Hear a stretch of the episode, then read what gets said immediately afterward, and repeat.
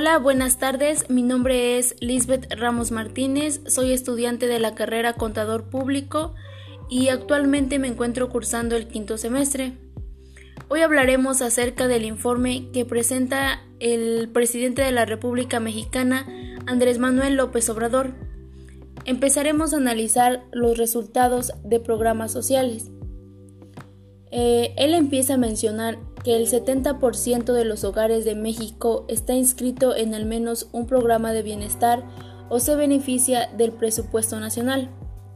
Dentro de este punto podemos resaltar que efectivamente existen programas de apoyo y se han incorporado nuevas personas.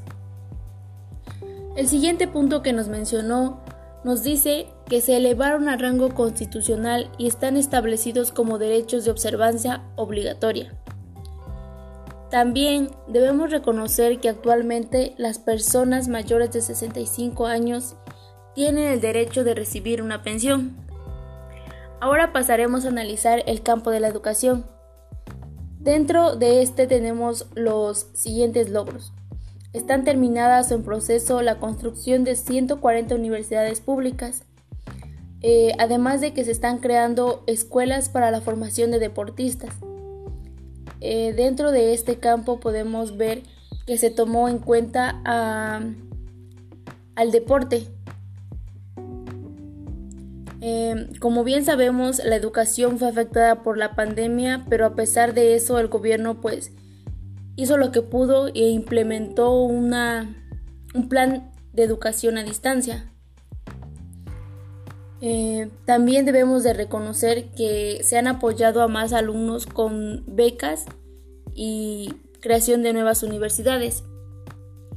Mientras que en el campo de la salud, este sector ha estado descuidado por años y está afectado por la pandemia. En cuanto a en infraestructura, pues aún seguimos mal, pero hay que resaltar que el gobierno pudo proporcionar las vacunas y se ha vacunado al menos con una dosis al 65% de la población. En cuanto a infraestructura, se está trabajando. Se tienen muchas obras grandes como es la construcción del tren Maya, el aeropuerto internacional, nuevas refinerías y considero que el gobierno está trabajando a pesar de tener la pandemia, pues no ha abandonado los proyectos y sigue apoyando tanto al sector salud y mejorando la infraestructura. En cuanto a energía, tenemos un gran logro que fue la compra total de la refinería Deer Park de Houston, que se destinará para el, abasto del mercado interno del país.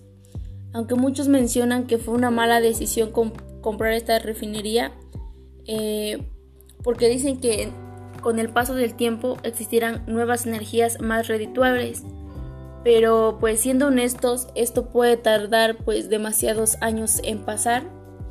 Así que yo lo veo eh, que fue un gran logro, En cuanto a la economía, afortunadamente en este gobierno no se contrajo una deuda pública adicional y el peso no se ha devaluado, además que la inversión extranjera ha aumentado respecto a otros años.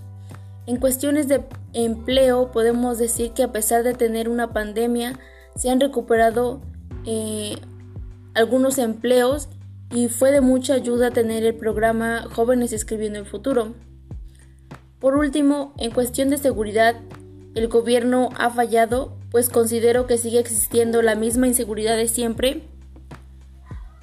Entonces, eh, como conclusión puedo decir que el actual presidente durante su campaña publicitaria prometió demasiadas cosas eh, que podría cumplir durante su sexenio.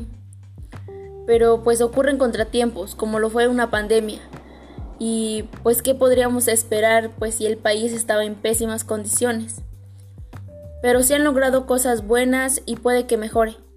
Solo que hay que ser realistas, pues el país no podrá estar funcionando al 100 de un momento a otro. Este gobierno ha tenido fallos, pero ha trabajado por el bienestar del país.